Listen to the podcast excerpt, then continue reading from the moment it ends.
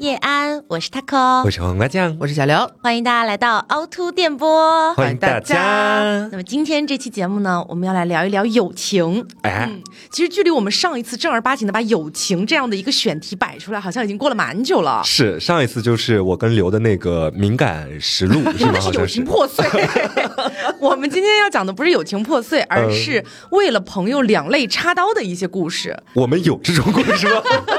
以及还会有一些朋友为我们两肋插刀的故事。啊，那今天这期节目呢，我们也先请上一位嘉宾。这位嘉宾之前上我们的这个凹凸二零二的时候，嗯他是这个人气非常之高。对哎，最新这一季啊，哦，然后有很多的朋友都在说，这位嘉宾呢和我们的气氛状态都非常的搭，希望他成为永久嘉宾或者永久主播这样子。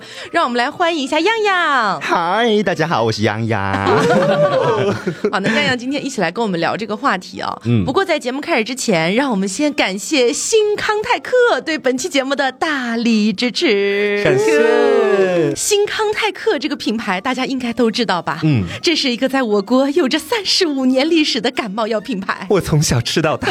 也不必吧，哎，反正可以说是一句家喻户晓哈。嗯嗯大家可能会有点好奇，哎，新康泰克为什么会赞助凹凸电波呢？因为瓜子前段时间发烧了，不是这样的了。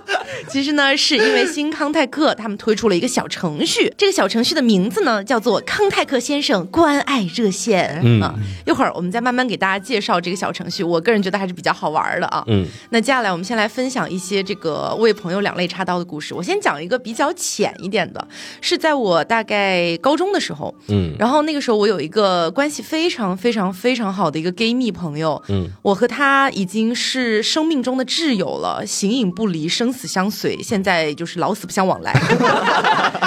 现在劳燕分飞。对，当然老死不相往来的原因，其实是因为慢慢都长大了，然后距离越来越远，这样子，嗯并没有爆发过什么争吵。但是在高中的时候，我们关系真的非常好。然后呢，他在学期刚开始的时候，他跟我说：“姐，最近就是和一个男人在一起了。”这样，那我当然也是很为他祝福嘛，我就说死丫头命真好。恭喜妹妹这样子。然后他就几乎是每天都在跟我分享他跟他的这个男朋友之间发生的各种各样的甜蜜的故事，嗯然后也让我觉得这个男的好像也挺爱我这个姐妹的，我也就是衷心的祝福他们两个这样子。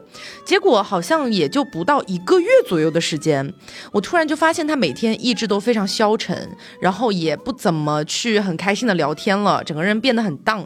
但我当时我跟他聊了一下，他支支吾吾，含糊其辞，他就说啊也没有什么，就是最近可能心情不太好吧，也就是这样子了。眼睛里可能进了沙子而已。对他也没有跟我讲为什么，然后我就说那我也没有什么别的办法了。我说好吧，那你要是不开心，你随时找我聊天呗，这样子。结果又过了两个星期左右，有一天我跟他在外面吃饭，他突然就跟我说有件事情我要跟你坦白，然后我说快快快讲来，因为我绝对猜到他一定是有问题的了，嗯生活当中一定遇到什么事情了。他跟我讲。她的那个男朋友在两周之前已经跟她分手了，哦，然后我说为什么呀？你们不是挺甜蜜的吗？然后她说我也不知道为什么，这个男的就是，嗯、整个一个突然三百六十度的态度大转变。嗯就之前非常甜蜜，突然有一天就说，嗯，可能不想在一起了，就这样吧，我们就分手吧，就是非常的断崖式。然后我这朋友就很难接受这件事情，他当时呢是爱这个男的爱到想要跟他厮守终生的这种地步哈，所以呢他就对这个男的进行了一番纠缠。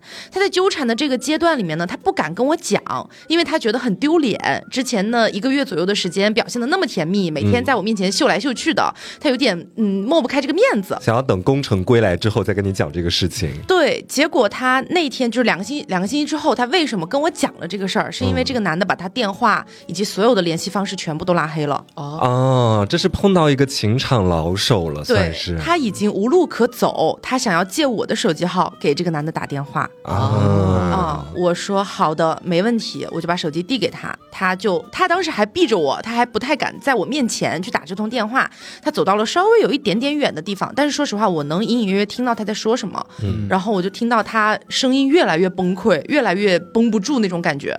打了大概也没有多久，十分钟以内吧，他就回到了我的面前，然后把手机递给我，他眼睛里面已经有眼泪了。嗯我就问他发生什么事情了？你问清楚了吗？他到底干嘛要这样？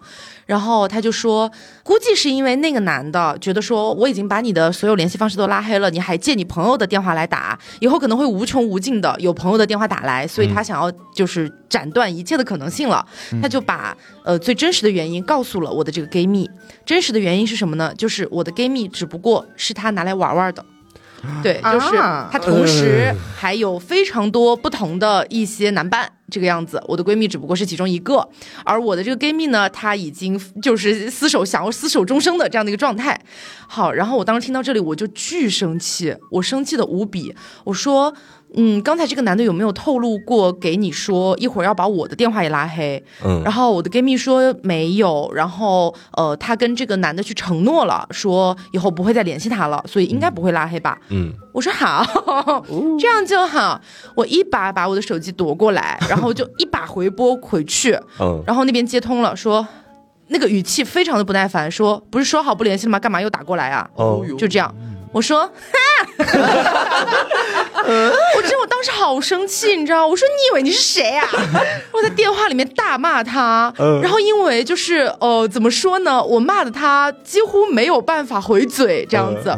我当时真的骂的很脏，因为我之前有发一条微博，就是说我是如何骂人的这样的一个逻辑。如何攻击对方的薄弱点？对，那因为我骂人真的骂的还蛮难听的，所以说我就不在节目里面跟大家复述我讲的什么内容。对，但是真的很难听。然后我就是把他骂了一个狗血淋头之后，他很神奇，他没有挂我的电话，他居然还就是一直听我在那边骂他。然后我骂完了之后，我说最后一句话，我就记得我讲完这句话，我就把电话啪的一下挂掉了。嗯这句话是因为我们当时都在重庆嘛，那个男的也在重庆。我最后一句话讲的是，以后在重庆我见你一次打你一次，打 死你为止。好 slay 哦，女王陛下。然后我就啪把电话挂掉了，然后我就带我的 gay 蜜出去玩呐、就出去散心啊什么的。后来有慢慢好起来。感觉你好仗义啊！我的天哪，你这个故事算是给你的朋友就是出气的这样的一个概念。那我的这边的这个故事呢，怎么说？我感觉我是一巴掌打在了朋友的脸上，但是我是要把它打回正道上，你知道吗？就是这个问题，它其实出在我朋友的身上。是怎么回事呢？就我先前有一个玩的特别好的 gay 蜜，然后有一次我们两个一起就是外出去旅行，嗯然后在旅行的过程当中嘛，就晚上肯定会有一个夜聊环节，嗯啊，然后那天晚上我们两个就躺在床上啊，看着天花板，从东聊到西，哎，也无非就是男人啊什么那些话题的，然后开始对时，那倒不至于。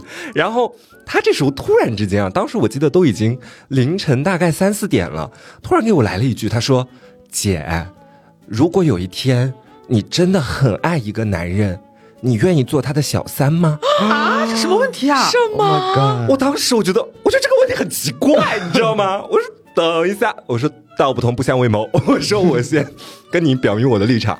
我说我是绝对不行的。我说他让我当小三，就证明这个男人完全就不是我喜欢那种类型，他是人品道德败坏，嗯，是不可能的。然后我说你呢？你知道迎接我的是一段大概三秒的沉默。我当时我的心就咯噔一下，因为我好像已经知道结果了。我说为什么？他没有回答是吧？他没有回答，胜似回答。哦我说为什么？我说咱们现在还能躺在一张床上，证明咱们两个好歹是一路人呢。我就在这方面，就其他方面我不苛求，但是大方向上咱们不能走错了呀。嗯，然后他说：“哎，可能我就是有点缺爱吧。就是我觉得，如果他能够把那个关注度给到我身上的话，我能够有他这样一个爱人的身份在的话，好像什么身份就已经不重要了。”我当时好像两个耳刮子给他扇醒，你知道吗？我说你现在不要在这里给我去述说你内心的那些你自己的觉得自己很可怜、很圣母的那一面。我说你知不知道，就是你如果当小三，对他的原配来说就是一个巨大的折磨和灾难。我说你自己倒是演好了一副白莲花的样子，但是你在你的男人面前一文不值。也骂的蛮难听哦。我说你当小三只会让那个男那个男的更加轻贱你，而且他原配也会更加讨厌你，知道你的存在之后还要到你公司手撕你。我说到时候我都不好帮你出面，我出面的话我也得被一起打，你知道吗？根本完全没有办法去回击别人啊，因为别人就是占理啊。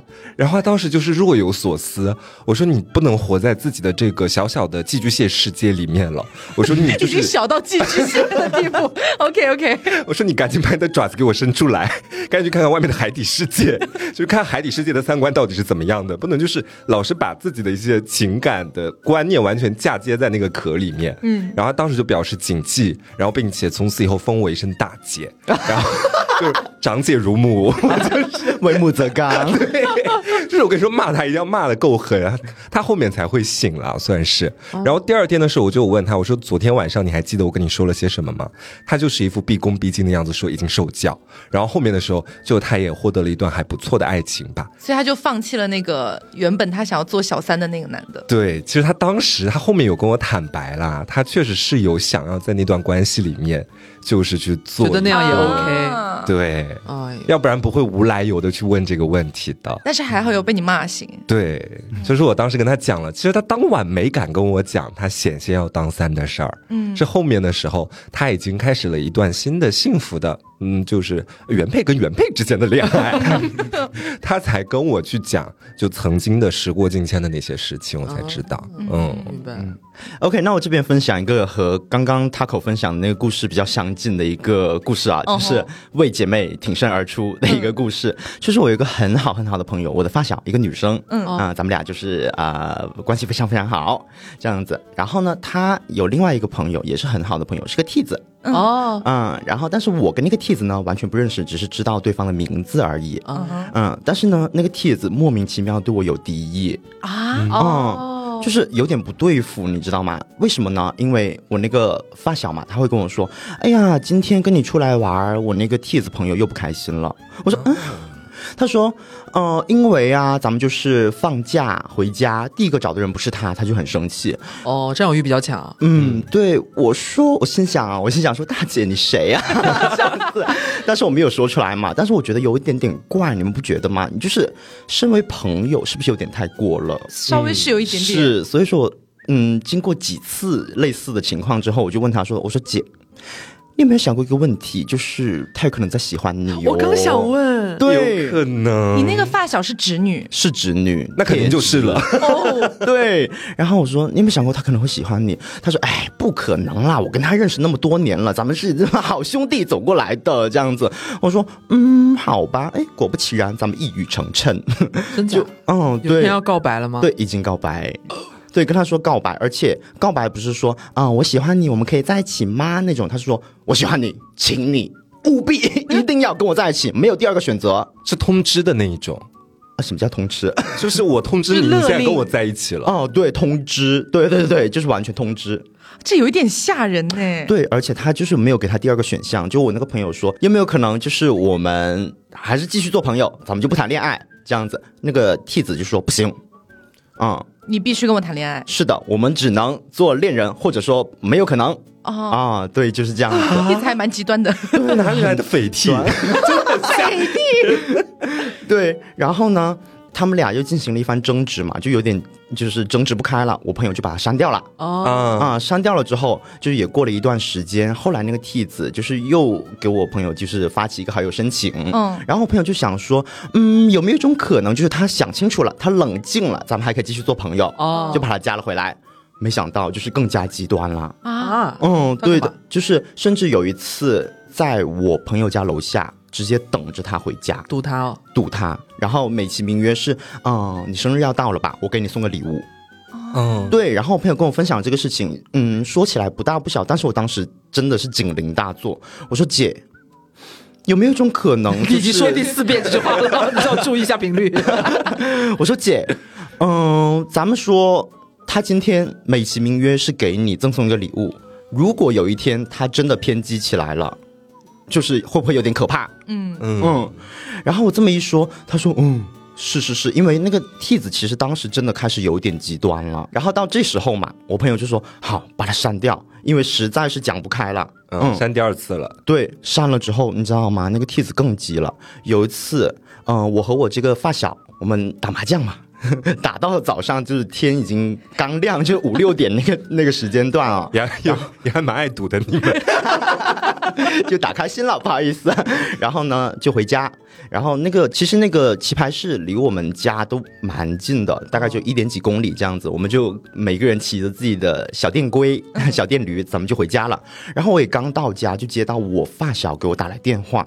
然后我电话一接起来，他在那边，你可不可以就是来我家这边接我一下？就是他在那边抽泣，很害怕吗？是对，大喘气。我说啊，怎么了？他说我刚刚因为就是呃，我朋友家楼下他们是那种呃刷了卡进去之后，他才能就是坐电梯。哦，有严格门禁的嗯，对他有门禁的。然后他说，我刚就是刷开卡进了那个电梯间，那个替子在电梯间里等着我。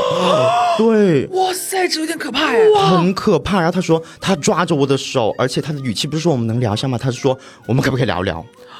等于就他早就混进来，但是因为他没有权限摁不了楼层，所以就一直在电梯里边等等他回家来坐电梯。哇，这堪比海龟汤哎！是的，而且你说我们打麻将打到早上哦，说明他等了一整晚，这太夸张了，我的妈呀！好可很，可怕。然后我当时我说完蛋，你马上返程。我马上我说骑着我的小电龟，我是神奇女侠来临，我说对，我要去救人了，我说我要救人，然后立马就骑骑着我的小电龟，我就是一个冲刺就冲到我朋友家那边，然后刚到就是他家小区外面那条街道，因为早上六点钟左右嘛，嗯其实路上人特别特别少，就看到他一个人走在冷风中，就是搂着自己，然后在四处张望，所以他是在电梯间甩开那个铁梯跑出来了。是的，然后那个铁梯他也不知道那个铁梯后来就是有没有继续待在小区里面，还是说已经出来了，他不知道。哦，他是跑出自己家了，离开小区了。嗯，他离开小区了哦，然后他就很慌张嘛，四处张望，然后我就看到他，然后我就叫他名字，然后他看到我放声大哭，他说：“啊你终于来了，这样子，你知道吗？”然后我就看到他，我看到他哭，我就更生气，你知道吗？我说：“你别哭。”打破你给我打住！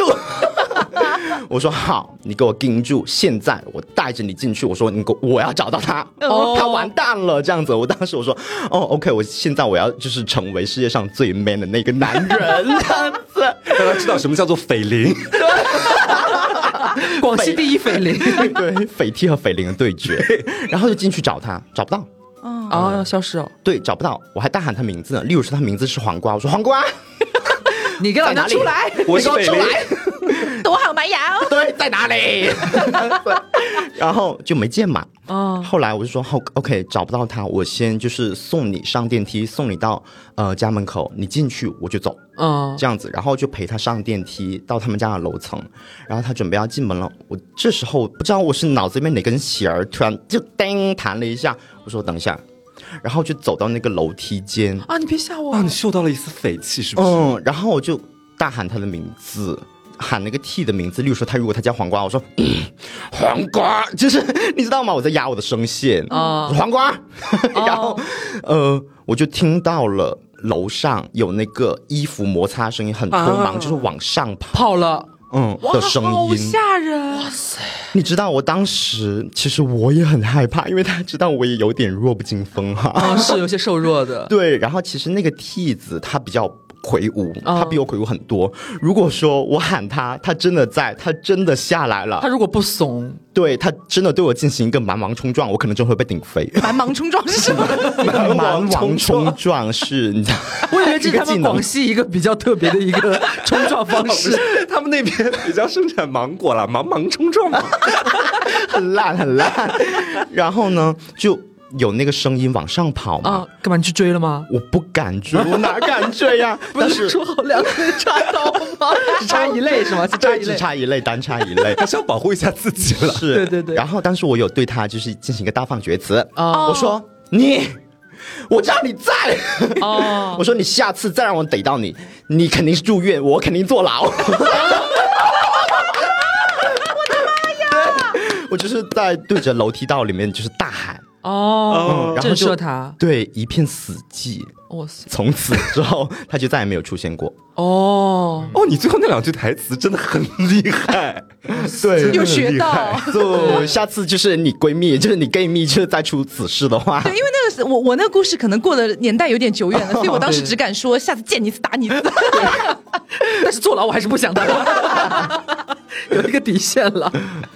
然后我前面其实听你们讲的那些故事，大部分都是啊，这个朋友他可能主动的来寻求你的帮助了。嗯，虽然他的那个有点半推半就，但是好歹还是找上门来了。嗯但是你知道，就是有一种类型的人，我感觉他们在做你朋友的时候，会特别不舍得麻烦你，特别不舍得用你，啊，有，就是他会觉得这对你来说是一种莫大的负担。对，嗯他觉得朋友之间不是互帮互助，是我帮你，你不用帮我。我真的觉得他们是这么想的。哦，是你不在的上一期圆桌会谈，我们刚刚大骂了张老师。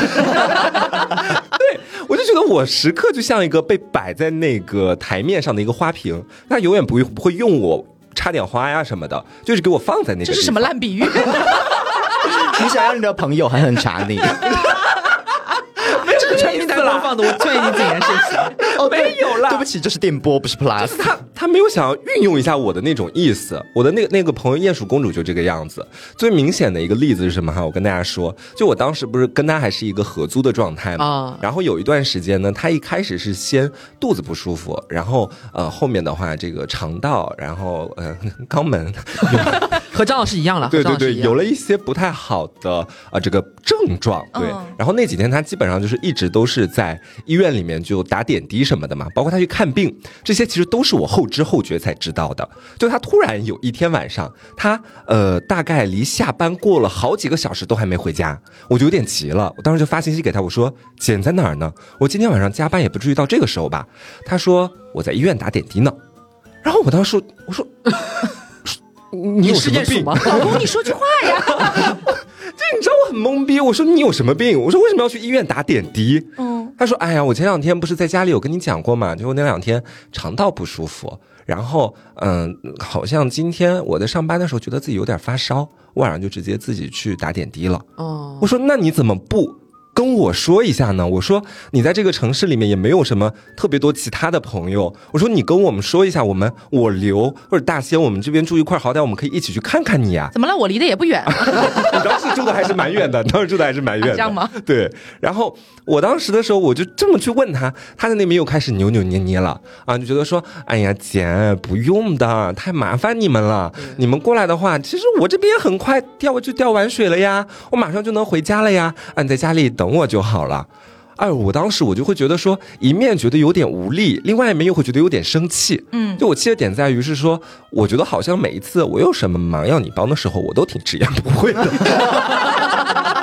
但是你怎么到你要帮忙的时候，你啥都不跟我说，这样就会让我觉得我心里面一直对你有一些亏欠，因为我原本会以为大家互帮互助嘛，很正常主动求助嘛，对不对？嗯，搞到后面他就是哎，他完全不求助于我，就是我完全受惠于他，就这种感觉。呃，因为我跟他之间的关系就是那一种，我俩有什么话就直接说，我就噼里啪啦跟他开始去讲这些东西。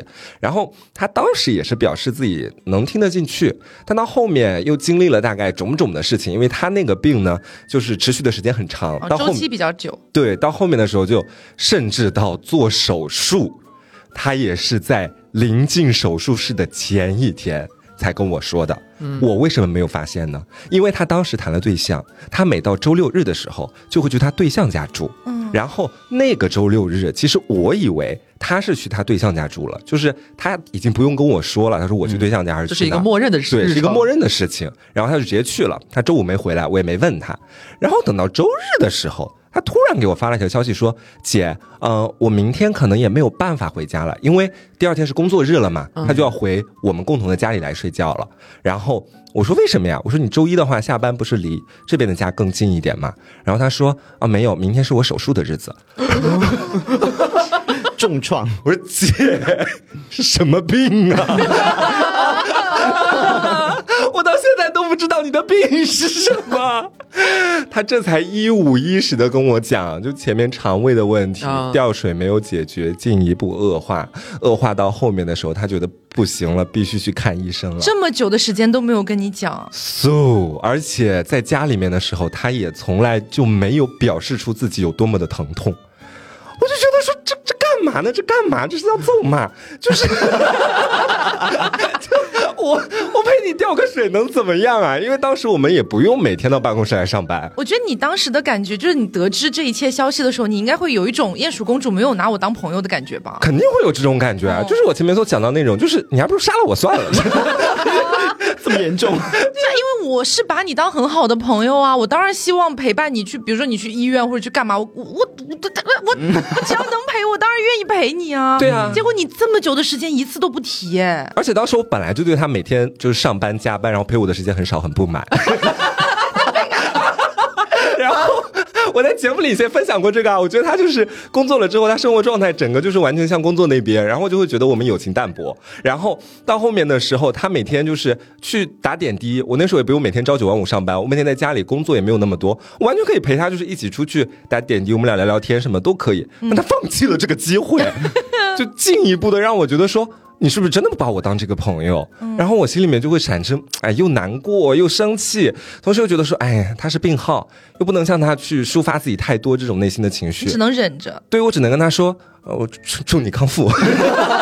我说你明天要做手术，那你有什么忌口啊？然后要怎么注意呀、我说你手术好了，一定一定一定要跟我讲，我只能这么跟他去说。嗯嗯，对，因为我记得这件事情，其实，在蛮久之前某一期 Plus 里边，好像我和扣子在的某一期有浅提到这个事情，就是鼹鼠公主这个事件。嗯嗯，然后我当时记得跟瓜也进行了一番交流，我因为我也是后知后觉知道这个事事情的，但是我那个时候是什么想法呢？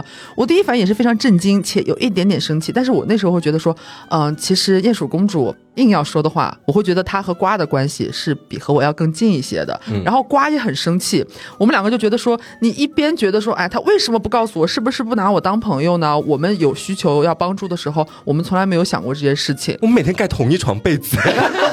但是后来你又会觉得说，我好像也可以理解他，可能确实有一部分人，嗯他就是觉得说我自己可以的，我就是不想，你也不能说他错，你也不能说人家一定干嘛有事就要找你，这就是一个还蛮矛盾的心理。对，那我觉得，虽然大家肯定不是每一次生病都严重到一定要去住院的那种程度，嗯，但是呢，日常可能会有一些感冒、发烧或者身体不舒服之类的，嗯。那这个时候，我觉得绝大部分的人应该都是在某种程度上是期待朋友的关怀的，嗯。或者说你 emo 啦，你失恋啦，嗯或者你就是不开心了，你想要别人爱爱你的时候，我觉得你可以寻求朋友的帮助的。那这个时候呢，也真的可以试一试我们的康泰克先生关爱热线是。的。那康泰克先生是什么呢？他是新康泰克的一个品牌形象啊、嗯哎，最近呢，经常出入一些 B 站呐、漫展啊之类的地方，呃，小家伙还挺活跃的。还蛮可爱的。对，那这次康泰克先生专门研发的这个康泰克先生关爱热线小程序，就是要给大家带来关心和疗愈。嗯，如果大家现在手上没有沾满沐浴露的泡泡的话，应该在洗澡吧？现在洗澡暂停，毛巾擦一下手，OK。对，可以跟随我们一起尝试一下这个小程序哈。哎，不行，我撤回我刚刚的话，可能这样可能会感冒，你 可能真的要中了。首先，我们打开微信，搜索康泰克先生关爱热线，进入小程序之后，会有一个小短片。嗯，这个小短片过后，你就可以召唤朋友求关爱，然后根据他的指引去生成自己的专属链接，你再把这个专属链接发给你的朋友，就可以让你的朋友来给你定制关爱语音了。第二天，你就真的能够接收到朋友们的电话啦。哎，这个我们已经试过了，嗯。非常的有趣。你想想，你身边那群人精朋友会给你送来怎么样的这个温暖的祝福呢？啊，比如说记得吃药哦，多喝烫水，或者大郎来喝药，好老，或者说咱们进行一个要的狠狠的喝的动作。这应该是你会发的句子。然后有一些，比如说你最近正在和喜欢的人聊得比较热络哈，咱们就是可以通过这个热线，然后给他狠狠的拿捏住了。主打的就是一个姜太公钓鱼，愿者上钩，说不定啊，他就能够直接给你录制一条告白的语音发送过来，提醒你吃药。啊，哦，这种情况我觉得可能会发到朋友圈里边，但是那个比方说跟你有点暧昧或者有点喜欢你的人，他一定会点进来，然后给你发这个东西的。so 宝贝儿，该吃 宝贝儿。然后呢，因为这个小程序的玩法操作是非常的简单的，所以无论是男女老少都可以快速的上手操作。想想你老家的亲戚朋友给你送来关心的那个画面，像我们这种常年在外的打工人，可能听到他们用方言口音叫我们的小名的时候，呱呱，啊哇的一下就哭出来，你知道？嗯，而且这次呢，咱们三位主播就是一个单飞啊，纷纷单飞。我们其实在这次。就是我们其实在这次的这个小的一个活动互动里边呢，都录制了专属于自己的一个这个音频。嗯哎，如果说你想让抠子、瓜子或者是我本人啊，就是美丽刘本人为你送，为什么你是美丽？我们就是我们就是抠瓜子，你是瘤子。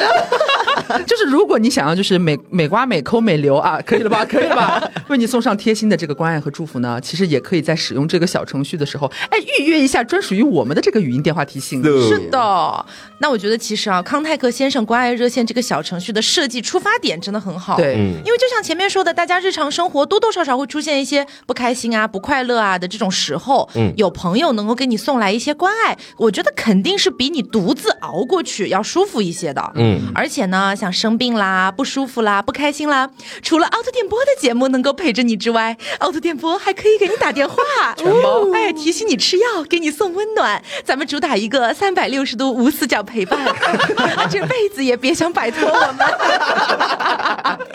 真吓人。对，而且其实有的时候，大家可能不在自己的家乡哈，就在努力打拼的过程当中，总会在这个忙碌的工作和生活当中，是不是会疏于照顾自己的？大家扪心自问一下。问过了，是的，就算生病了，或者情绪不好了，好像断气儿了。你是不是会因为不想麻烦别人，也可能就会选择说算了啊，自己一个人去担一下就过去了？我突然回归正常。那我们和康泰克先生关爱热线都希望呢，在繁忙的生活里面，你能够更多的去关注自己的情绪，在需要朋友给你一些关注和爱的时候，能够勇敢的向别人哎伸一伸手，给一点儿吧。我想，就是你那些最亲密的好朋友，很久没有见面的老朋友，或者说是很多年都没有联系的老同学，都可能会在看到你这个求关怀的信号之后，给你一份温暖的关切与陪伴。是的，啊，好，那其实瓜刚刚讲那个故事，鼹鼠公主就是嗯、呃遇到了困难，没有跟他讲。嗯，我在想，我好像和鼹鼠公主这样，就是同一类人。共情到他。对我有共情到，因为就是啊不想麻烦朋友，你知道吗？因为朋友好像生活也很忙之类的。但朋友很爱麻烦你呢。我愿意。就是这种人。完全的那种付出型了，算是。对，然后再加上这些，嗯，毕竟自己也觉得可能是不太好的事情，就觉得嗯，生活可能也会带来一点点的负能量。哦我觉得自己如果说能消化就消化消化吧。哦之前就是有一次，因为我有个朋友嘛，她是我高中同学，嗯，然后咱们俩玩的很好，也是个女生。然后呢，上大学之后就有一次我失恋，哦，难受，好难受，好难受。但是呢，没有跟他讲，因为咱们就是远在天边，他也给不了我什么，就是来到我身边帮助我之类的。我就说、哦啊，那干脆咱们试试看，就是能不能自己撑一撑，撑过去就好了。这样子，结果撑不出，撑不撑不过去，晕过去了，对，晕过去了，这样子。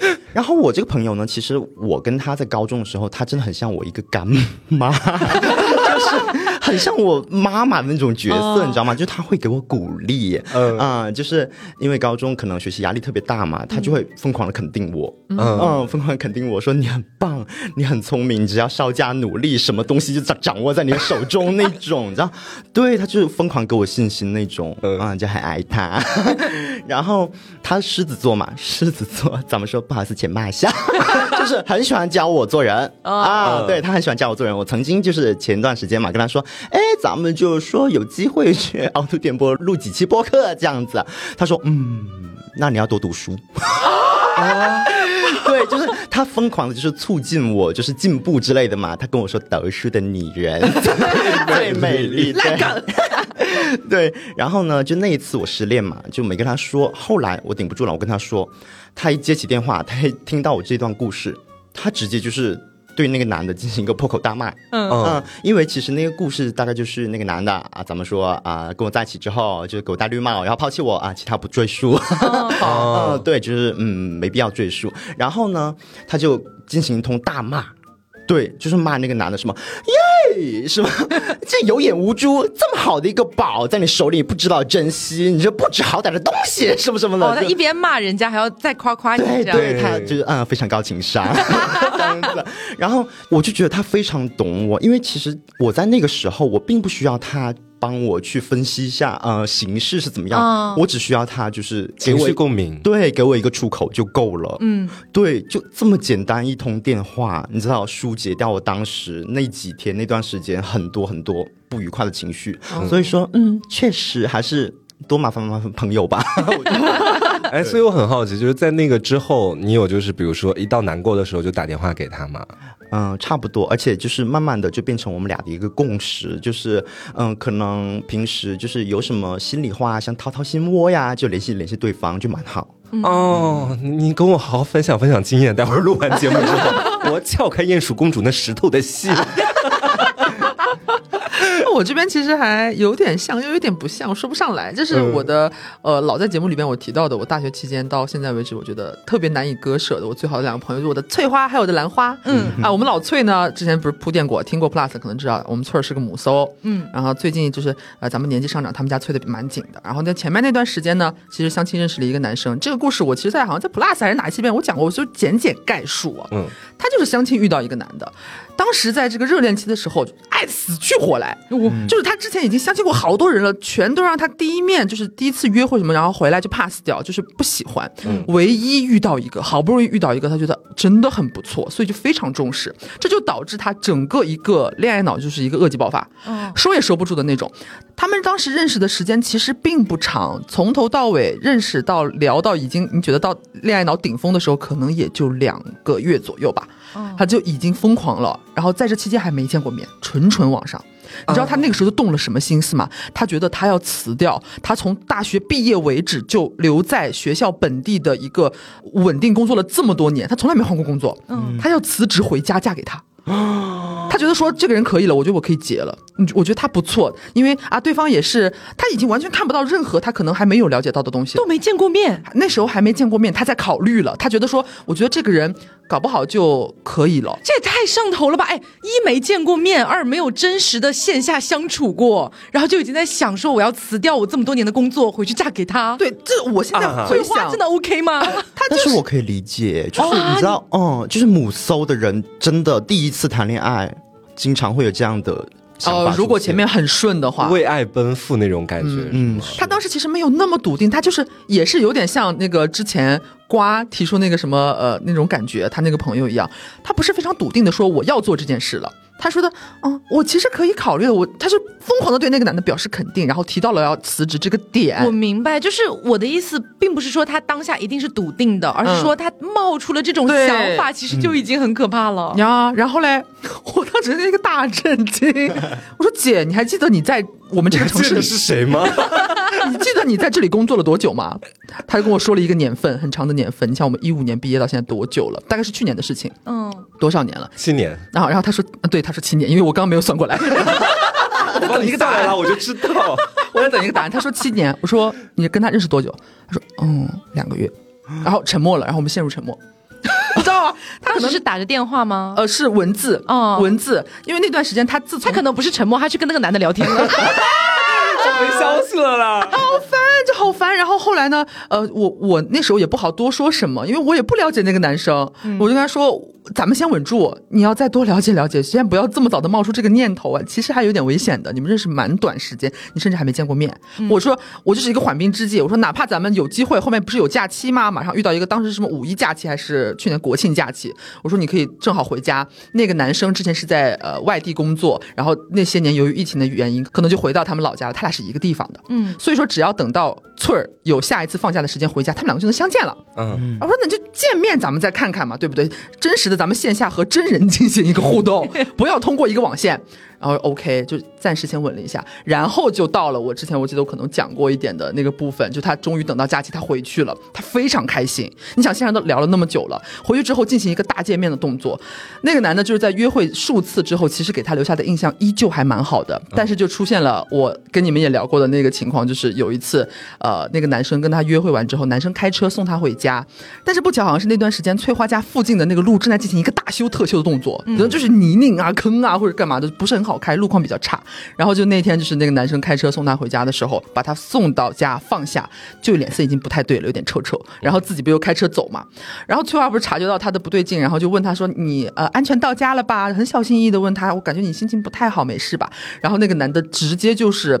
就有点像情绪煤气罐的那种感觉，就莫名其妙爆爆炸了。对，然后他又说：“我觉得你们家路真的很破。”然后说：“呃，怎么住的这么远？还知道我具体记不得原翠花话了。说：“我马上去修。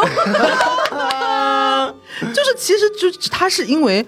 呃，就是很小的一个路况的关系，他可能确实有点路怒啊，或者干嘛之类的，但是已经就影响到了他们两个之间交流的这种氛围。他是一个没有办法控制自己情绪的人，把这个东西指责到了你们家的路为什么这么破？然后我本来来接你要一小时，我自己回去路程还要一小时，哎，不是一小时，我记得当时好像其实蛮短的，所以我当时听了非常震惊，因为我记得我当时跟翠花回说。哦好像是半小时吧，来回一小时，等于单程就半小时的车程。我说姐，半小时很长吗？我们从这边从哪里去西湖半小时，我们都谢天谢地说好快 哟、然后他说对呀、然后他这时候开始慢慢意识到了不对劲，觉得这个男生好像在情绪控制方面是有一些些问题的。嗯他在这个事件当中也意识到了，他觉得。很不舒服，就你干嘛要这样对我？我有做错什么吗？我家住在这里是二十几年前的事情了，怎么早知道二十几年后的今天我会发生这个事情，我到我就当初不住这里吗？还是怎么样的？然后后来呢，他们俩就有点吵架。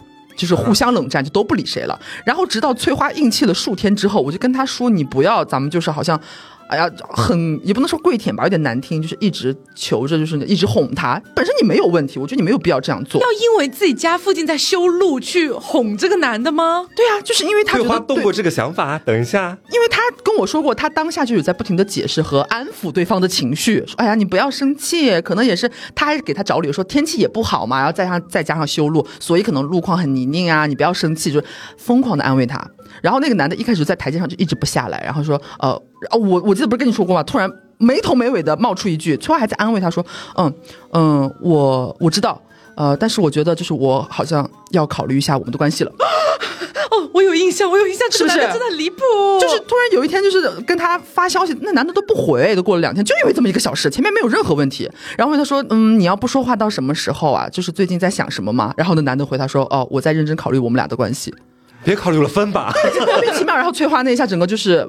大发雷霆，然后马上给我打过来电话。我们因为这件事情连续大概有四天左右的时间，每天晚上都在通电话。他跟我跟进每天不同的进度，然后后来就变成他整个就变成从一个就是闪闪发光恋爱脑变成一个铁石心肠。后面都不用，就是我疯狂点了他几次，我说就是就是你要首先认识到这个问题，你们俩现在到了这种地步，莫名其妙的一个啊，好像一个对抗，影响到了关系。其实你在这中间没有做错任何事情，你没有必要就是疯狂接收他的一些负面的能量。关键这也没有对抗啊，不是翠花一直在安抚他吗？对啊，后来就是互相不理了嘛，然后就我、有点冲了，就说你你为什么要这个样子？我觉得你这你这样子好像你的情绪很不稳定，我不知道你到底在生气什么，我有做错什么吗？你可以跟我讲。然后那个男的就永远都是就那一副要死不活的那种样子，就很烦，就就变得那种很。啊忧郁人设啊！我不知道我在思考什么，我最近在思考人生，我们俩的关系，不不之类的。然后我就在电话里每天都在进行一个大骂，因为我跟他认识太久了，我太了解他了。他是一个转头就很容易心软的人，包括他后来有跟我说，包括隔天那个男的会给他打电话，然后呢，他跟我说他接了，我说他跟你说什么？儿子电话跟我说，我说你原谅他了吗？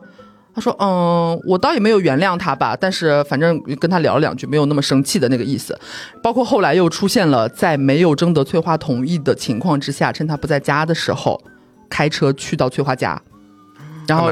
想跟他道歉。跪下来。对，因为他那时候反应过来，想要跟翠花道歉，但是没有跟翠花讲，直接去他家找他爸妈，因为不是相亲认识的嘛。其实知道，就互相家里人知道双方儿女在接触这件事情的，你知道吗？然后翠花对这件事情非常的生气，觉得他非常不尊重人。是人都会生气吧？对啊，然后他就是那一刻彻底醒悟了。然后我在还我我就是有点担心嘛，我说你千万就是你要了解好你的立场。他爸妈都有点生气了，后面说觉得这个男生嗯不太 OK 或者干嘛之类的，他自己也很生气。你想吧，他差点为了这样一个人。就是动了这样的心思，哦这很可怕啊！天哪！那要去他那边生活，还不得被他折磨死？我天哪！两个人都是那边的，但是他他可能就要舍弃他其实这么多年来在这边稳定的工作建立的所有的关系，他的人脉，他的社会经验，就为了当时冲上头的那一瞬间动了这样一个心思，很危险。我其实，嗯，还好醒悟了，真的很危险，恭喜我恭喜天！祝天下的母搜都不会遇到这样的人。呀，刚刚算是刘为了翠花有点就是两肋插刀这个意思。我就像是那段时间还没有上线的康泰克先生热线，我每天都要给他打电话。哦我说他今天联系你了没？他跟微信给你发了什么东西没？然后他老老实实开始跟我讲，真的很像。然后我最近也有发生另外一件事情，嗯。是我最近不是回温州那边去订了个婚嘛，嗯，然后订婚之前呢，我有给我一个小学的一个同学发消息说我要订婚啦，我要订婚啦，你来不来参加？这样。子。嗯他说不来啦，没有，他基本没什么犹豫，因为他是九月底的时候，嗯。刚刚从澳洲那边留学回来，然后就回了国内，他就说 OK 啊，没问题，反正我现在就是也刚毕业回来嘛，工作什么的都还没确定，又碰到这个国庆假期，也挺想出去玩玩的，然后你刚好又订婚，那我就过来参加这样子。那因为我们是小学同学，相当于是发小，其实是发小，所以其实我觉得我们的关系是挺铁的，但是这里面又有一个小小的问题，就是我们好多年没见面了，嗯，呃，因为距离蛮远，我们上一次见面可能是两三年前，然后呃，我就会内心。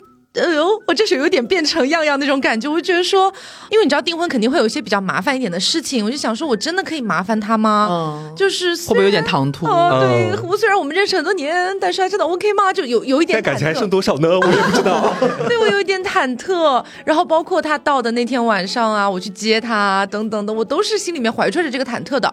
结果就到了我要去试礼服的那一天，就是那个礼服其实是最麻烦的一件事情了。然后我当时就跟他讲，我说我下午的时候我就要去做头发，然后我要去做就各各种妆造啊什么的。嗯、你如果觉得麻烦，你可以自己出去玩，晚上直接过来吃饭就好。但是如果你想要过来看看我做头发什么的，你也可以过来、嗯看自己他说安排。很委婉的，嗯对我说的很委婉，我就我就生怕有点冒犯他那种感觉。如果你没什么安排的话，如果你没什么事儿的话，对，然后他下一秒就说：“你做头发，我当然要过来看一下啦，我要看看变成什么样子之类之类的。”嗯然后他就下午就过来在那边陪着我编头发，然后弄好了妆造之后，我又要去那个礼服店嘛。我在去之前，我又说：“呃，其实你也可以在酒店里面休息，反正我男朋友会陪我去，呃，可能也没有那么麻烦。但是如果你想去看看的话，也是 OK。对，有有有点害怕啦，说实话。然后他也是一秒都没有犹豫，说：“我跟你去，我跟你去，我帮你拿点东西什么，到时候肯定不好拿。”嗯然后我们就到达了那个礼服店，可真的很不好拿，因为我那个礼服就是是圆桌那期有讲到嘛，其实还蛮大的。嗯，对，我要呃，就比如说上下楼梯的话，我是要整个把裙子用两只手才能。呃，提得起来的，嗯不然我就可能会自己把自己绊死这样子。然后我又拿着各种大包小包，于老师虽然说他也在，但是他一个人拿不了那么多东西。然后我那个发小，他就是相当于忙前忙后，所有我拿不了的，我男朋友拿不了的东西，他全部帮我们扛在身上。我当时真的很不好意思，你知道，我都有点想哭了。我说你会不会拿太多？我帮你拿一下吧，或者什么什么的。他说拿好你的裙子吧，对他真的就是这个反应。他说你拿好你的裙子就好了，你一会儿不要摔死了。管好你自己。然后我中途就呃三番五次的我会问他你会不会太重啊？你拿你放一放，到时候再过来拿也 OK 什么的。他说不重，这有什么重的？然后就大包小包帮我，我在外面留学，天天跟袋鼠打架。他就帮我大包小包拎到那个订婚的地方。嗯然后我当时才有一种 OK OK，就是那个一颗石头落了地的那种感觉。你能够确定他在他的心中和你一样，其实也是同样把对方这么多年还是好像都很好很好的朋友的。，对，嗯，哦，哎，我怎么说呢？就是有的时候友情很迷人的一个点就在于，在可能某一个时刻，你们就是彼此陪伴在彼此身边，然后都心甘情愿的去为对方付出一点什么。然后你知道，就是前面提到的，我感觉很多案例，比如说样样前面讲的都是姐妹为了男人，嗯，或者怎么怎么或者怎么。气到了，气到了。或者怎么怎么样的啊，前面不要剪，还蛮精彩的呢，又是我的一个笑点。包袱在这儿呢。没有，就是呃，基本上都是为了男人怎么怎么样。然后我会发现说，其实我现在已经就是四年古井无波嘛，就而且很多的那种。艳遇嘉宾，基本上已经不太能够控制得了我了。就是我现在属于一个自由放浪的这样的一个状态，他很难在思想上去控制我，让我。无可自拔的爱上他，并且会觉得愿意为他去付出很多东西。我现在很难做到这一点。你水泥封心了，对我现在真水泥封心也不止，就是言尽于此。对，封了很多言尽于此地方。对对对对对。但是我发现，在我的人生里面，其实还是有一个一直能够穿透我水泥的人存在。这个人呢，其实，在节目里出现过太多次了，就是我妈本人。哦，就是你知道，呃，很多时候我觉得我妈她能够去触到我内心当中，就让我很难受、很难受的点，就在于她对我的很多。我身上我觉得天然就有的啊，我自然就该这样的，我也承认，身边的朋友也承认，甚至我以前的伴侣也都承认，大家都觉得没问题的东西，他会提出一些诋毁和怀疑，嗯啊，比如说化妆啦，比如说我可能有的时候嗯说话的这个调调啦，或者是嗯一些动作嗯一些动作或者各方各面吧，包括我的性向什么的，其实他也是一个时常失忆的状态嘛，好无奈的一声叹息哦。对，然后我记得就是中间有一次，当时就是国庆假期的时候啊，我们有一期看开也讲到了，就他到不知道是看开还是凹凸，他到家里面来，我当时要搬家，哦然后。嗯，他他不是就一直都是想要去帮我洗洗衣衣服，服但是其实那个衣服在搬家前洗和搬家后洗到底有什么区别呢？没有区别。然后我当时在现场大喊我不喜欢嘛，大家应该还记得，嗯现在很多。对，就现在很多人还玩这个梗，就是在我的评论区。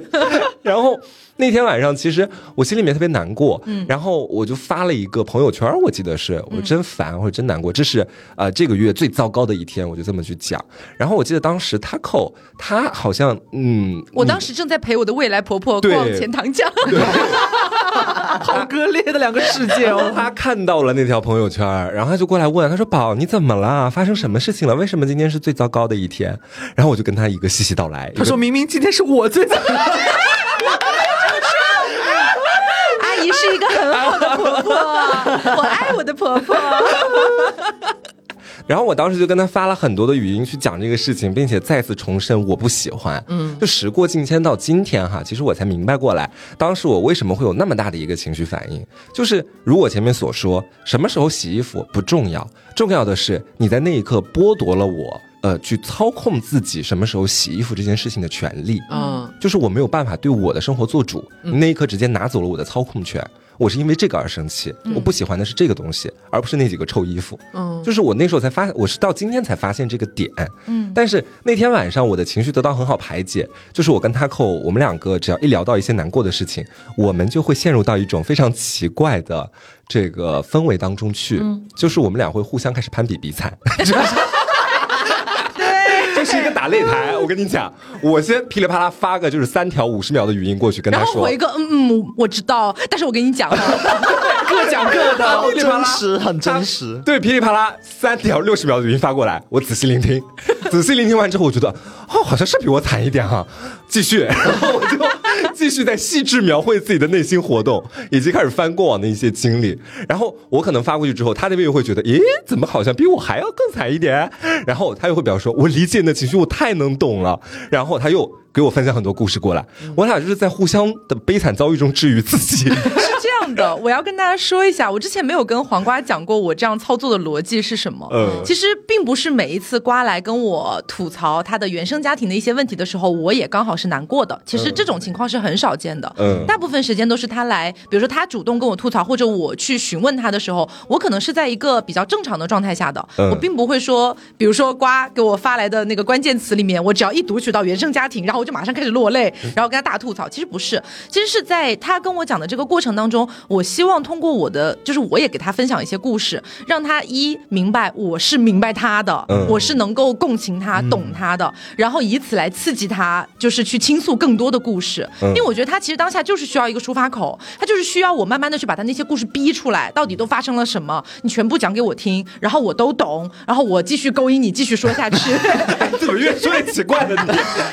这样讲完了之后，心情就会好很多了。嗯，对，反正就是那天晚上跟他大倒苦水，他也跟我大倒苦水之后，我就觉得说，哎，就是天下肯定这个嗯惨的人也是成双成对的，也绝对不单单是我一个人形单影只。就说到底的话，我觉得大家在原生家庭上面，都有那么一点或多或少的问题吧。嗯就可能自己家家有本难念的经嘛。对，家家有本难念的经，所以到后面自己也可能会想清楚一些，而且就是像我前面说的，就日子过到现在，再去回看那个事件，你能品到的东西其实还蛮多的。嗯就你找到了可能真正的原因到底在什么地方，这是你在当下完全没有办法感受到的。嗯，嗯，但是确实，我觉得这些事情它都有一个共性，就是我们确实是需要和身边你比较信得过的，对或者是你喜爱的朋友，关系很不错的，是要进行及时的沟通和疏导的。就是瓜刚刚前面讲的这个，他和扣子之间的互动，其实，在我们三个人之间轮番都有，就是两两各种组队，对对就是一定要讲，不然我会憋死。这个不管是我找 A 或找 B，这不代表说我跟另外一个人关系好像就弱一些，嗯。只是就是我们会有一个筛选，就是。对，这个问题是要找 A 的，那个问题是要找 B 的。就我之前也是，我不是咱们在那个上一期看看俱乐部里边有一期聊，就是爸妈那期，就是我们拍照那一次，那一次就是大仙和瓜其实都在，甚至是当场在和我一起的，嗯。但是我当下就没有和他们两个任何人讲，我是发微信跟抠讲的，嗯，就是因为我是 A，我是 Plan A。不要攀比了。我现在就那个什么康泰克那个关于那些，每个人都发好吧，咱们就是平等一下。我想表达其实就是说，呃，如果你身边有这样的朋友，你当然也可以像不管是鼹鼠公主还是样样一样，如果你心里边有你自己比较习惯，甚至说那就是你舒适的一个常规生活中那样的一个保护自己或者说舒适的一个方式的话，你确实也不用一定要强迫自己，我有什么事情都要到处和朋友们去讲，每一件事情都要去吐槽，都要去啊求一下怎么怎么怎么样的。但是你总有可能真的自己扛不住的时候，或者是你那个状态，你心里边其实内心是渴望有人能够，不管是跟你说说话也好，还是说哪怕是就是关心你一下，可能你甚至不需要和他讨论具体的事情，我发生了什么，他可能就是要爱爱你。对，而且我发现有一个很神奇的地方，就是可能某件事情发生了，然后这件事情让我有点白送哈，有点不爽哈。嗯但是我那时候可能还没有到达一个临界值，我只是觉得有点不高兴。嗯，但是当我的朋友突然出现说你还好吗？嗯你，会大哭就真的。超想哭，嗷嗷大哭，对就，觉得说我好惨，我要告诉你发生了什么。然后你抒发完了之后就好了。嗯，对，我觉得这个是很重要的。就我觉得我们三个的关系，就单说我们三个哈，能够绵延至今，其中有一个很重要的原因就是我们之间互相的这种倾诉，其实很重要的。然后我觉得样样的话，他又让我想到很早之前在节目里面提到过的那个本人作为就是一步登天成为专家的那个经典理论，就是棒学理论。啊，我也觉得你们很像棒，你们也是棒，就是望你们 希望你们生猪是这个意思吗？不是，就是他们心里是有珠子的，但是他们会把那颗珠子就是有点藏着，或者说合在里面嗯对，合在里面了。所以我觉得说有时候啊，咱们这个新康泰克的这个热线啊就很像往那个棒缝里撒了一把盐，让它张开自己的壳，对吧？然后就能够去看看它里面的珍珠到底什么样，给它一些关怀。嗯，嗯，其实说到这个，我觉得其实我又像棒。咱们说又像就是瓜这样的想撒盐的人，你知道？嗯其实我觉得我也很想让我的朋友们跟我倾诉他们所呃正在经历的事情，我也很想就是像 Taco 那样欲拒还迎的时候，一个推拉动作的时候，我说装什么装啊，别矫情，赶紧说出来，什么什么苦水全部都吐给我就好啦。你想偷掉所有人的珍珠？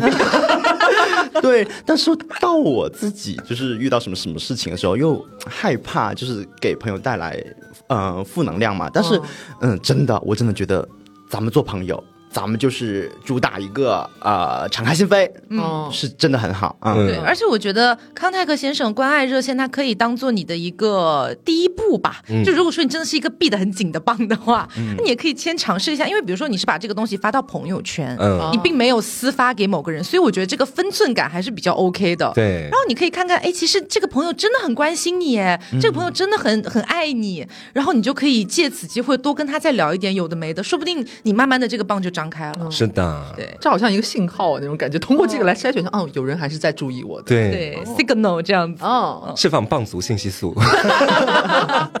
好，那节目的最后呢，让我们再次感谢新康泰克对本期节目的大力支持。感谢。那如果大家也想尝试一下康泰克先生关爱热线的话，就可以打开微信搜索一下喽。嗯，那也希望大家在不开心的时候，或者是你就是需要有人来关怀一下你的时候，或者是你生病了，你真的需要别人来提醒一下。该吃药喽的时候，都可以尝试一下我们的康泰克先生关爱热线。嗯，那今天的节目差不多就是到这里。如果你也有为朋友两肋插刀，或者是你的朋友为你两肋插刀的故事的话，也欢迎大家在评论区跟我们一起分享一下。嗯，像样样前面就那种单肋插的，也可以随便讲一下。